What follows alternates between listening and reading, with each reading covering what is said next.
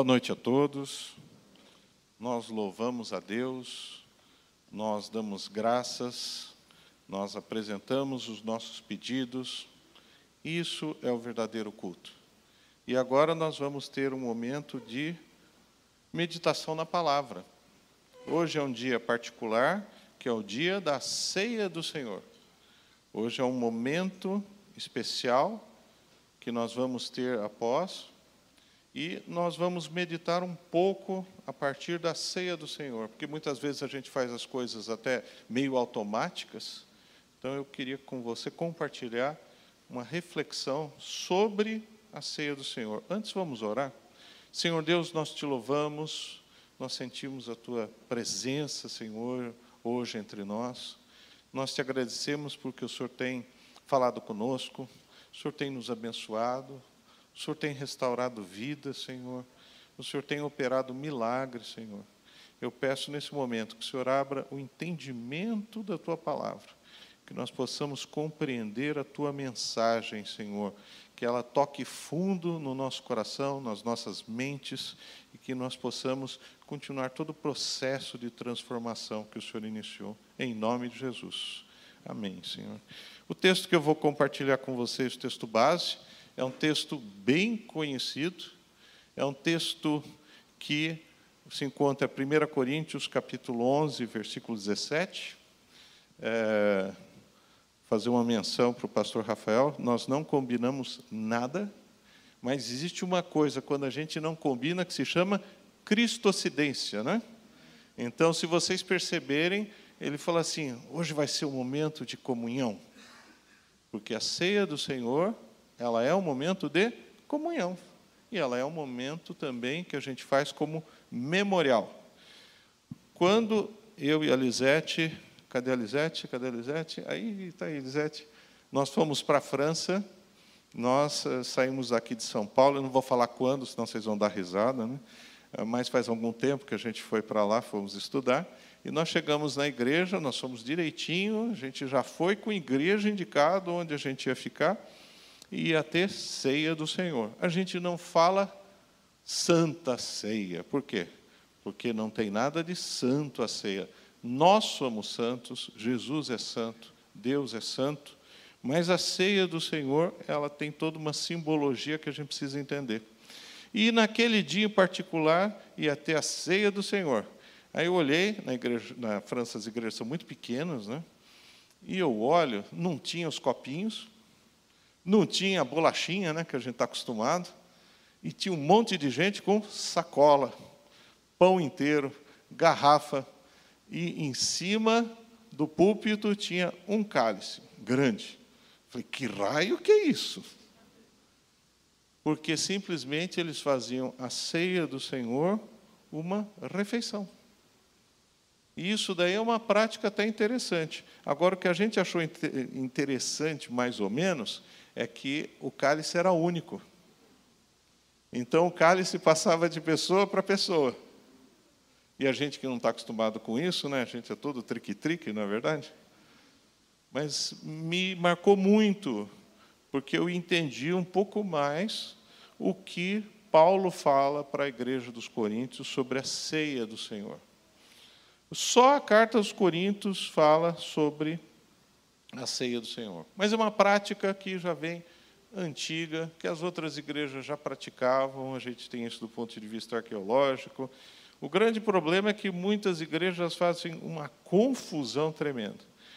Tem algumas que se denominam igrejas cristãs, que fazem como centro do culto a ceia do Senhor, como comunhão para a igreja, e fazem todo domingo, e faz todo um cerimonial, e por outro lado, tem outras igrejas que não fazem absolutamente nada. E a gente tem que entender a Escritura, entender a finalidade, e eu queria que vocês acompanhassem comigo, inicialmente, 1 Coríntios, capítulo 11, do versículo 17 a 22. O tema nosso vai ser a ceia do Senhor, uma chamada para comunhão. Uma chamada para comunhão entre as pessoas e com Deus. Acompanhem comigo. Nisto, porém, que vos prescrevo, não vos louvo, porquanto vos ajuntais não para melhor, e sim para pior. 1 Coríntios, capítulo 11, versículo 17. Porque antes de tudo estou informado haver divisões entre vós quando vos reuni na igreja, e eu em parte o creio. Porque até mesmo importa que haja partidos ou divisões entre vós, para que também os aprovados se tornem conhecidos em vosso meio. Quando, pois, vos reunis no mesmo lugar, não é a ceia do Senhor que comeis. Porque ao comerdes, cada um toma antecipadamente a sua própria ceia, e há quem tenha fome, ao passo que há também quem se embriague. Não tendes, porventura, casas onde comer e beber? Ou menosprezais a igreja de Deus e envergonhais os que nada têm? Que vos direi? Louvar-vos-ei? Nisto, certamente, não vos louvo. A igreja de Corinto é uma igreja de uma cidade grande, para a época, cosmopolita. Se admite que tinha em torno de 100 mil habitantes, uma igreja multicultural, uma igreja, como eu já falei, grande, com que cresceu junto com Paulo. Paulo, a gente sabe que ficou em torno de três anos e as cartas são respostas ao que os líderes estão falando. E ele está falando sobre uma situação particular, que é a ceia do Senhor e como eles faziam. E uma característica que a gente vê nessa igreja, já vê antes, nos capítulos anteriores, que é uma igreja dividida. É uma igreja que discute, é uma igreja que torna partidos, é uma igreja que um se considera melhor que o outro. E nesse sentido, ele faz uma reflexão sobre um momento particular e especial que é a ceia do Senhor e que a gente usa até como texto base para o nosso memorial. E ele não elogia, por quê? Porque a primeira característica que ele está falando aqui é que a ceia do Senhor é uma reunião comunitária. O que é igreja? Comunidade cristã. Ah, não é o prédio? Não é legal ter um prédio. Nessa época eles não tinham prédio, eles se reuniam em casas. Igreja cristã é um corpo vivo. É um corpo vivo composto por pessoas, pessoas que confessam Jesus Cristo como Senhor, que confessam Jesus Cristo como Deus, que têm uma confissão da necessidade de Deus na sua vida e não tem nada a ver com instituição.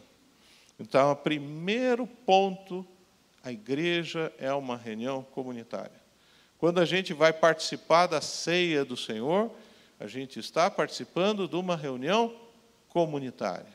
A igreja como corpo, a igreja como entidade, a igreja como unidade.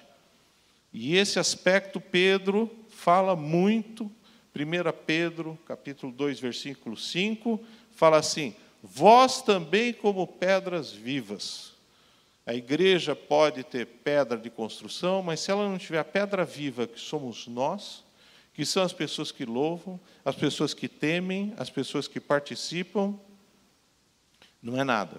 Vós também, como pedras vivas, sois edificados casa espiritual e sacerdócio santo para oferecer sacrifícios espirituais agradáveis a Deus por Jesus Cristo.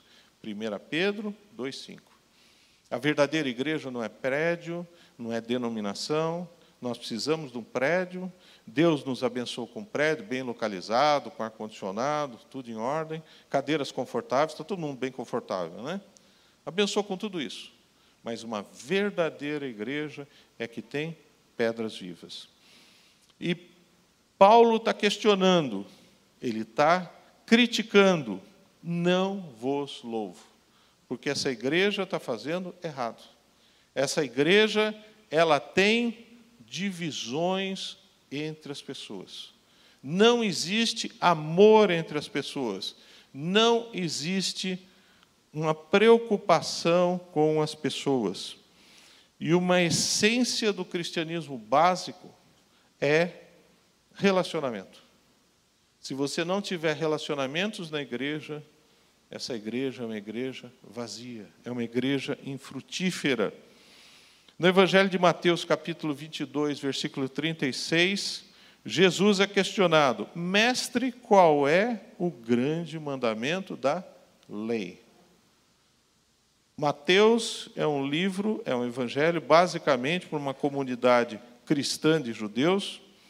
Então, ele usa muita terminologia que a gente precisa, às vezes, entender. Quando ele fala mandamento na lei, ele está dizendo os cinco primeiros livros da Escritura. E Jesus diz, na sequência, capítulo 22 de Mateus, versículo 37, e Jesus disse-lhes: Amarás teu Deus de todo o coração, de toda a tua alma e de todo o teu pensamento ou entendimento. Então, amar a Deus, Jesus está falando que é o primeiro grande mandamento. E amarás totalmente. Você tem que amar amar a Deus com a sua emoção, com o seu sentimento. Então, um louvor borocochô não leva a nada, né? Alguém quer louvor borocochô aqui? vai chorar no louvor de tristeza, ou oh, pessoal ruim. Aqui a gente não tem nada disso. A gente tem um louvor emocional, tem um louvor que toca as pessoas. E, ao mesmo tempo, ele fala que a gente tem que amar a Deus de todo o seu entendimento, com a razão e com a emoção. Razão e emoção, Deus em primeiro lugar. Jesus fala: Este é o primeiro e grande mandamento. Mas ele ainda fala uma outra coisa. Porque ele vai no cerne da questão de quem está perguntando para ele e fala: uma verdadeira igreja, um verdadeiro cristão, um verdadeiro temente a Deus, não tem um mandamento só, tem o segundo. O segundo, semelhante a este, amarás o teu próximo como a ti mesmo. Destes dois mandamentos dependem toda a lei os cinco primeiros livros da Bíblia e todos os livros que são chamados proféticos. Jesus não está criando absolutamente nada novo. Jesus está citando Deuteronômio 6, capítulo 4, e Levítico 19, 18. Ele foi questionado. Uma verdadeira igreja que se reúne para compartilhar a ceia do Senhor, ela tem que ter amor a Deus e amor pelas pessoas. E outra coisa importante, nós vivemos uma situação extremamente complicada agora, que foi esse distanciamento, isolamento social. A gente está vendo muitas caras novas que estão voltando, e muitas caras antigas que estão voltando também. E isso é uma bênção, mas infelizmente a gente tem escutado muito que é, nós estamos vivendo tempos da nova igreja. Uma igreja que é só por vídeo, só por internet, só online. Cuidado. Igreja é corpo vivo, é corpo eficaz. Paulo está chamando a atenção para a ceia do Senhor, que é uma integração das pessoas. Então, não se iludam, não existe uma comunhão perfeita pela internet. Se existisse, seria outro esquema. O autor de Hebreus, capítulo 10, versículo 25, chama atenção, não deixando a nossa congregação. Como é costume de alguns, já naquela época, tinha internet naquela época? Não. Mas naquela época, provavelmente já tinha aquela frase que vem da década de 60, Jesus sim, igreja não. Já ouviram falar dessa frase? Eu cansei de ouvir essa frase não deixando a nossa congregação, como é costume de alguns, antes admoestando-nos uns aos outros, e tanto mais quando vedes que vai se aproximando aquele dia. Hebreus 10, 25. A ceia do Senhor é uma prática da comunidade cristã.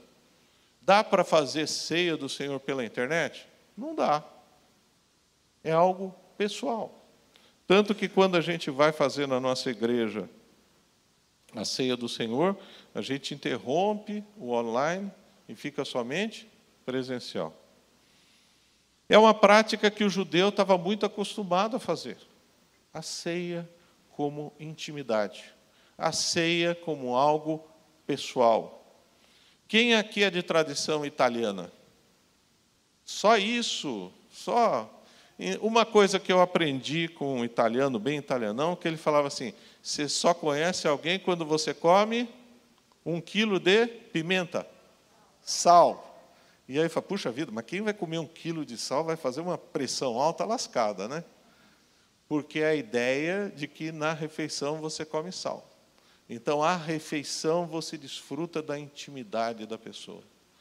Quando se faz a ceia do Senhor nos moldes que está prescrito por Paulo para a igreja de Corinto, existe um chamado a uma intimidade. Hoje, os que tiveram de manhã cedo tiveram café da comunhão. A gente não faz a ceia nos moldes bíblicos, por quê? Porque ia ser uma confusão, vocês concordam? Nós temos 200 pessoas, 150 pessoas, ia ser confuso, mas a gente faz periodicamente café da comunhão, faz almoço da comunhão, faz pizza da comunhão. Mas a gente não se omite de fazer a simbologia e a essência da ceia do Senhor. Paulo está chamando a atenção para os membros da igreja de Corinto, que eles têm divisões. E ele vai trabalhar com isso. A ceia do Senhor é um momento de comunhão. Se vocês estão fazendo isso para a igreja de Corinto que ele está falando, uma ceia do Senhor, e vocês se mantêm desunidos, vocês ficam brigando, vocês ficam de cara amarrada, isso está totalmente errado. Como eu falei para vocês, eu vi a primeira vez na França, uma igreja pequena, de 50 membros, que o pessoal levava comida, punha na mesa e um dividia para o outro. Essa igreja de Corinto, ela não tinha comunhão, ela não tinha amor entre os irmãos, ela não tinha a essência, ela tinha divisão. E aí, Paulo dá um exemplo do que acontecia é que pessoas iam lá e passavam fome. Por quê? Porque não tinham comida suficiente. E o outro levava um garrafão de vinho e só ele tomava o garrafão de vinho e bebia. Igreja, a ceia do Senhor, é um local de comunhão. É uma reunião comunitária porque, versículo 21 do capítulo 11 de 1 Coríntios, porque ao comer diz cada um toma antecipadamente a sua própria ceia. O que, que ele falava? Você traz a comida e você come rapidinho. Ó, é meu. Isso daí traduz o quê? Que é uma pessoa o quê? Está preocupada só com ela. Não está preocupada com o outro. Não quer saber de nada. É uma pessoa isolada. E há quem tenha fome ao passo que há também quem se embriague. Paulo está respondendo sobre questionamentos da igreja de Corinto. E aí, Paulo, não tendes porventura casa onde comer e beber? Porque a ceia do Senhor é um local de comunhão. Que vos direis, ou menosprezais a igreja de Deus e envergonhais os que nada têm? Que vos direi, louvar-vos-ei, nisto certamente não vos louvo. A igreja é um local de reunião comunitária. A primeira característica de uma igreja boa, vocês querem saber, não é a pregação da palavra. Você pode ter uma excelente pregação da palavra. Se você não tiver amor, se você não tiver recepção, se você não tiver acolhimento, é muito interessante quando a gente pede testemunho dos que estão vindo para a igreja, as pessoas falam, grande parte das pessoas falam, eu me senti bem aqui, as pessoas me receberam bem. Eu, quando viajo, eu vou em igreja. Tem igreja que eu entro e saio, ninguém falou nada. Aconteceu isso com vocês só comigo?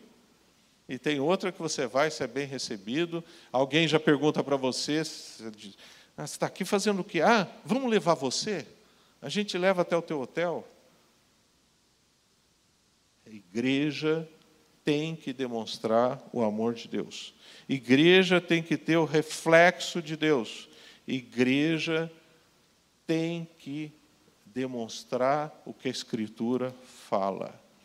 1 Pedro, desculpa, 1 João 4,20 fala: se alguém diz eu amo a Deus e odeia seu irmão, é mentiroso.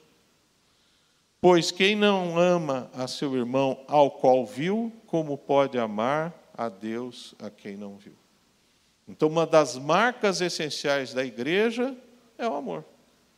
E a ceia do Senhor, além do simbolismo que tem, é o momento de comunhão. É uma chamada comunhão.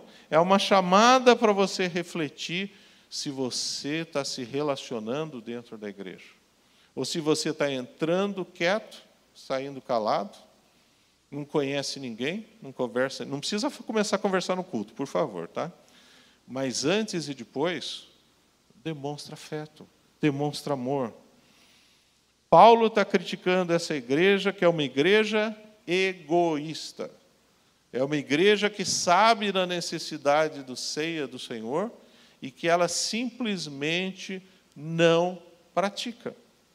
Ela sabe o que foi dado, versículo 23, porque eu recebi do Senhor o que também vos entreguei. Ele explicou para essa igreja o que era a ceia do Senhor.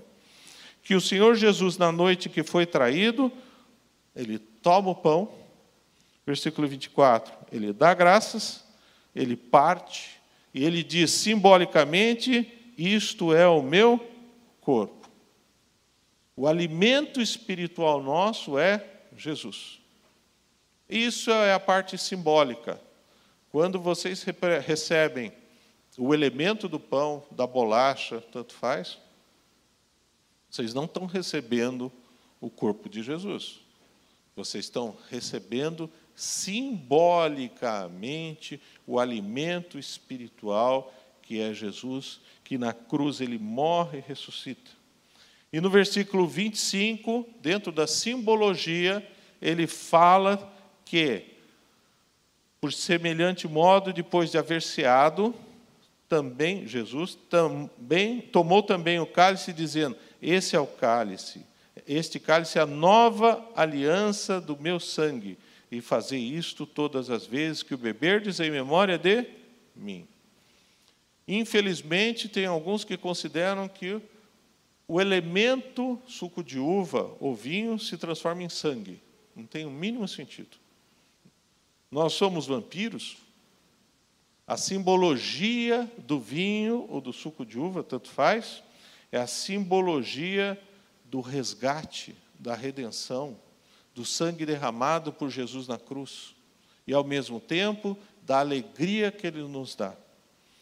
Essa situação da simbologia, ela tem um reflexo direto sobre a situação espiritual da igreja e das pessoas. Paulo vai chamar muito atenção para falar que, no momento da ceia, a gente tem que nós nos avaliarmos. Versículo 27, continuando. Por isso, aquele que comer o pão ou beber o cálice do Senhor indignamente será réu do corpo e do sangue do Senhor. As pessoas têm uma dificuldade de entender isso daí. Nós temos uma responsabilidade quando participamos da ceia do Senhor, primariamente com Deus. Nós estamos tendo uma comunhão com Deus ou não estamos tendo? Examine-se, pois, o homem a si mesmo, e assim coma do pão e beba do cálice. Pois quem come e bebe sem discernir o corpo, come e bebe juízo sobre si.